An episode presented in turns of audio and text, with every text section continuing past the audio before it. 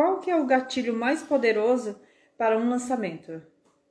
Existem vários gatilhos poderosos, né? Assim como da história. Mas dentro de tudo isso aí, eu acredito que o gatilho mais poderoso é o da escassez. Vamos pegar faculdade. Qual a faculdade, na sua opinião, que é a mais desejada do mundo? Harvard? Harvard é a faculdade mais desejada do mundo. Você acha que Harvard não teria dinheiro, estrutura para montar mais de uma Harvard? Creio que sim, né? E por que, que ela não monta? Para gerar escassez. Ela teria total condições de ter mais unidades. Eu não tinha parado para pensar nisso. Então, só que ela não faz para gerar escassez. No entanto, ela é obje objeto de desejo.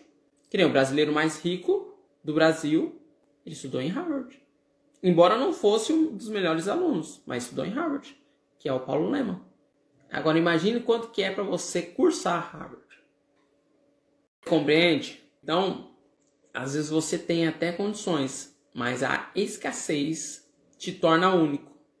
E aí você pode cobrar mais.